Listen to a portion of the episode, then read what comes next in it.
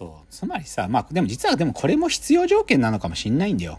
だって、要はさ、うん繰り返し見てるから真似できちゃうってことなのかもしんないんで、そういう意味では、この真似末っていうのも必要条件なのかもしんないんだけど、でも他のさ、ピンポンとかだってそうなんだよね。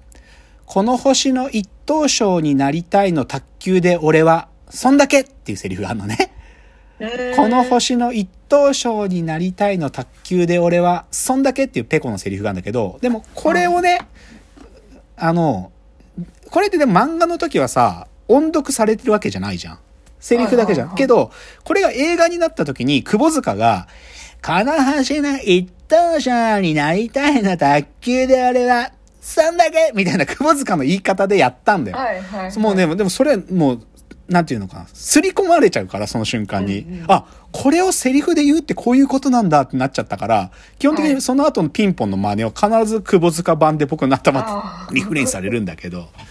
そう。でもさ、これって、なんかすごいわかるなって思うのはさ、つまりさ、セリフ真似したり、だからシャルウィーダンスもセリフっていうよりかはどっちかというと、シャルウィーダンスのおかげで社交ダンスの競技人口って世界一になったのね。その時日本で。あうん、あ。その90年代終わりは、まあ映画と、あとて地上波のバラエティ番組とかの影響もあったんだけど、社交ダンス人口超増えたの。つまりあさ、ーそれはセリフっていうより行為を真似してんだよね、映画の。はいはいはいうんだから、セリフ真似したりとか行為真似するっていうのって、いいちょっと言い換えちゃうとさ、僕の造語だよ、これ。しかも今日のために作った造語だけど、声コスプレだったり、行為コスプレだって思うわけ。わかる？あ ー声をコスプレしてんの？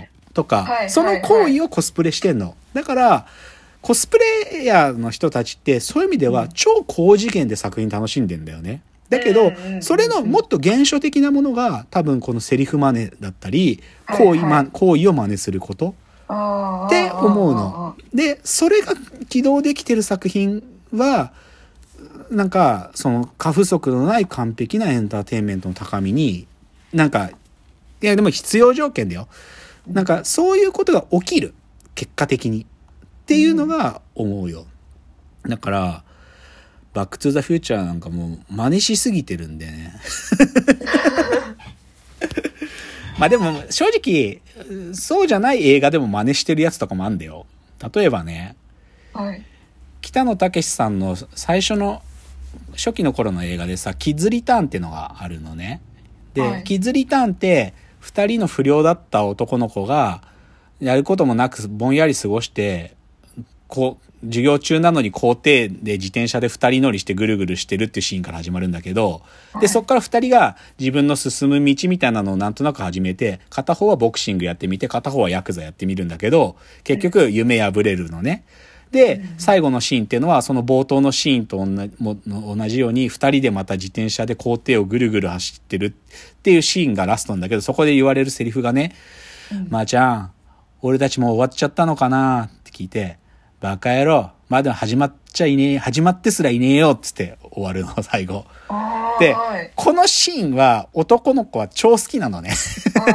で、大概ね、仕事とかで、徹夜、やべえ、今日徹夜じゃんとかなってくるじゃん。それでみんなでやってんだよ、徹夜の仕事。そうすると、だ、誰かが夜、もう俺たち終わっちゃったのかな、と か言い出すと、それで、バカ野郎、まだ始まっちゃいねえやっていう、っていう、これよくやんだよ。じゃあ、キッズリターンが過不足のないエンターテインメントかというと、キッズリターンはどっちかというとアート映画だから、なんかそうではないんだけど、うん。だから、あまあ、でも真似したくなるっつうのは、やっぱ、ポイントだと思うんだよね。なんかあります？うん深井さん、その、自分の人生で真似を真似するみたいな。ーすぐ出てこないな。でもね、これ多分ね、感化されやすさにもよいる寄ってると思うよ。僕、どっちかというと、ま、そもそも真似属性強いと思う、自分は。うんでもさ、セーラームーンとかってさ、多分、まあ、今で言うとそれがプリキュアになったのかもしれないけどさ、子供の頃の女の子はやっぱりセーラームーンになりたかったんじゃないかな。うんなんかこう、決めポーズみたいなのあんじゃん。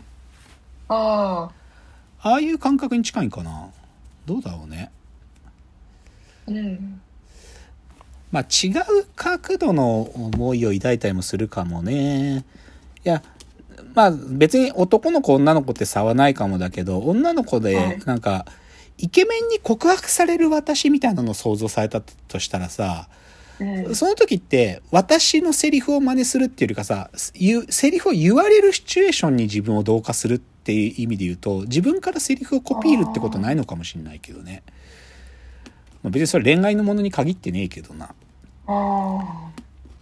まあでもやっぱり男の子、まあ別に男の子に限んねえけど、冒険に出てる話だからさ、冒険に出てる時はさ、それこそさ、上がれみたいなさ、ああいうのが必要だからね。うんままマジ僕、竜の巣だは毎年夏言ってるよ、マジで。積乱雲見るたびに言ってる。竜の巣だーすその後セットなんだけどね、おばさん、うんってかね、そのパズーがさ、はいドーラに言うんだよね。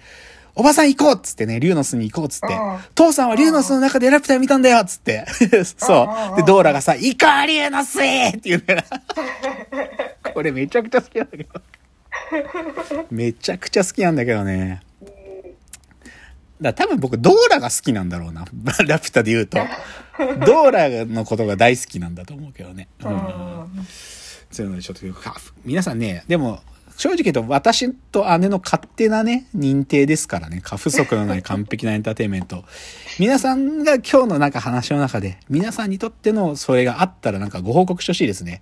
まあ、条必要条件から考えたら大多数が評価するっていう意味では、あるんだからきっと他にも。それで多分押してくださって、あ、そうだそうだ、それもそうかもしんないみたいなのあるはずだからね。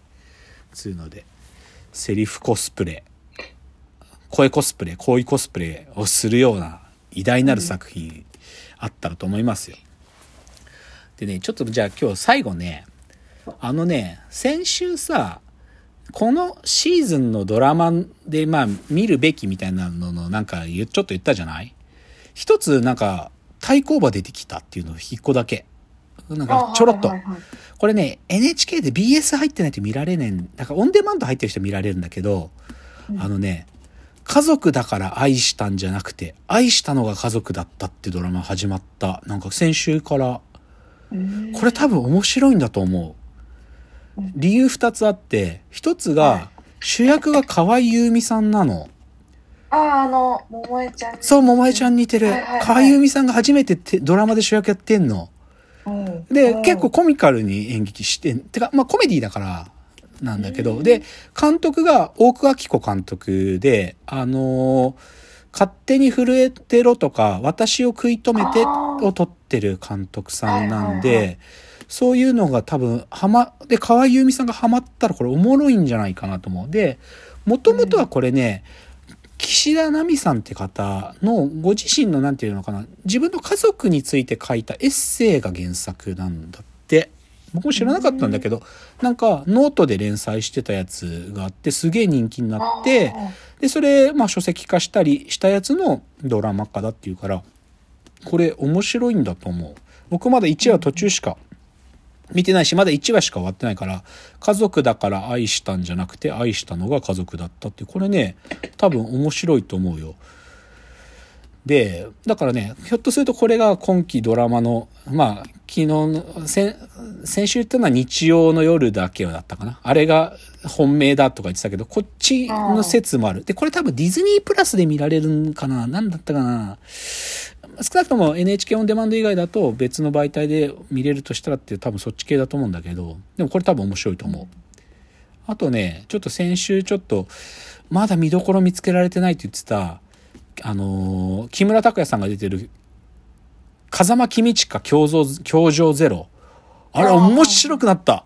このあ この前の月曜日でその一回で面白かったよ。物語が動き出した。走り始めた物語が。やっぱさあんだよな。そう物語が走り始めるっていうのってあってね。ああるの。エヴァンゲリオンだってそうだよ。最初のエヴァンゲリオン24話のうち、あのーなんだっけな、ゼーレの回が13話か14話であって、そういう風に物語がは失踪し始めるタイミングってあってね、こういう、映画だとさ、さっきも言った2時間みたいな制約受けるから、最初から失踪してくれないと困るんだけど、うん。ドラマとかアニメって十何話、二十何話存在するときにうん、編曲点になるような回っていうのがあってね、それが、うん。そそれが起きると、物語っていうか、作品が加速し始めるんだよね。アクセルがグーって踏まれていく感じがあるんで、はいはい。風間公親そのモード入ったよ。この前の月曜日。面白い。面白いし、犯人もついに明かされたし、マジね、あの、教場1、教場2の伏線もね、回収が始まったんで、うんうんうん一気にグーッと回収が始まってる面白いんでいやだからすげえよやっぱりさそういうなんかなこれ脚本術とかって勉強したら書けるようになるのかね？なんか。うあん。なんかそういうのなんか受講してみようかな一回。ーねうん。それからなんかその向こうのさ短期のさ脚なんか美大とか大学の芸術コースとかのさ脚本コ映画化脚本コースとかさ受講してみようかななんかオンラインとかでもいいから。身につけたいよねなんかもっと分かり気がするんだけど。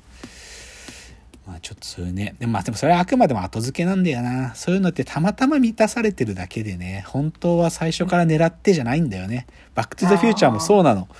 もうゼメキスとボブ・ゲールのかけちゃったって感じね。マジかけちゃったって感じなんだよな、あだからそういうのはな奇跡のように生まれるって感じないですかね。ーうん。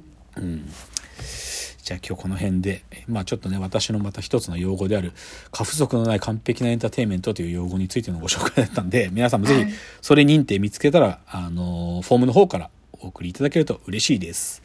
では本日この辺でお別れの時間やってまいりました。わーわー言うております。お時間です。さよなら。